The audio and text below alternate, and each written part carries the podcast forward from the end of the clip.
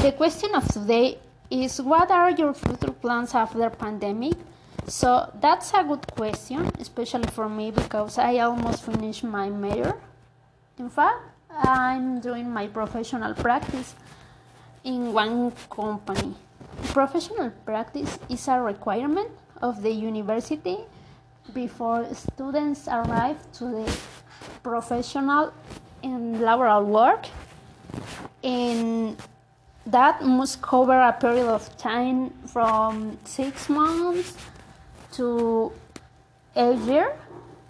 And i choose the second option and i finish in this month this month in fact.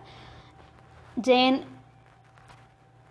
start the new year. I need looking for a new job and I understand the situation in the world in general is difficult.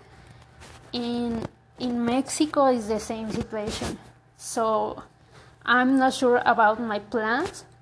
Then I'm looking for an opportunity in other state. For example, I I like to live in Nuevo León or maybe in Querétaro I'm not sure, but I I know that I need a new job. Other thing that I want is travel for whole Mexico. Well, start in Mexico and after the situation improve, I want to travel to France and London maybe. I'm not sure. And in the near future i i want to buy a car and improve my situation like a student or professional. So i i needed necessary to say that i'm from a town. Then in the future i want to return to my town and improve the situation the situation in, in my home, for example. So I have many projects projects for the near future.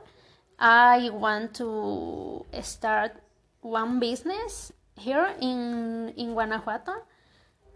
Uh, I have eight cats, so I want to to start a, a business from food from cats and things for satisfy the needs from these animals and that could be for needs from dogs too.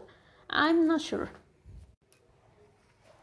I think my near future is not is not far then i need plan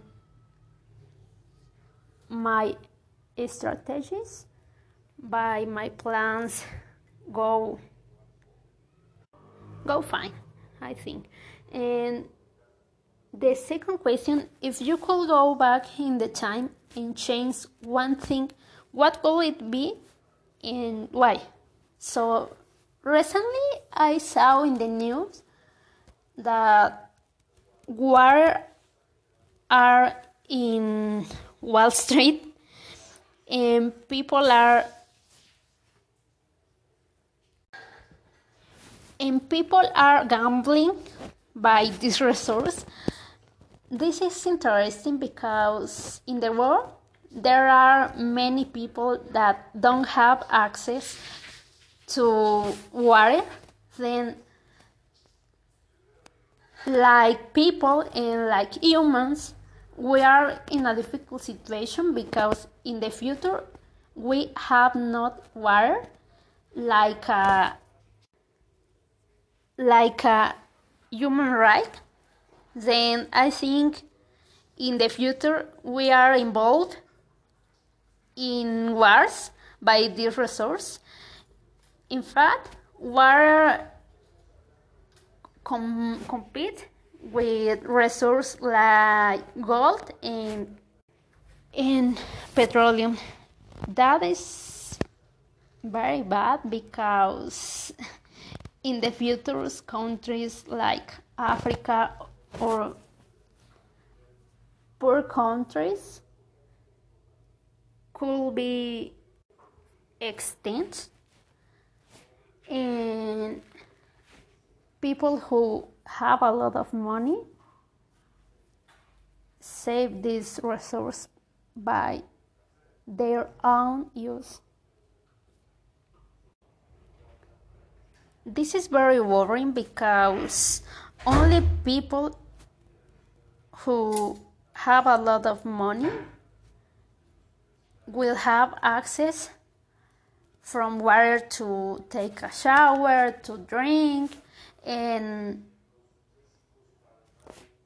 currently we don't have the care of save the resource, but people don't care about that, and that is very sad.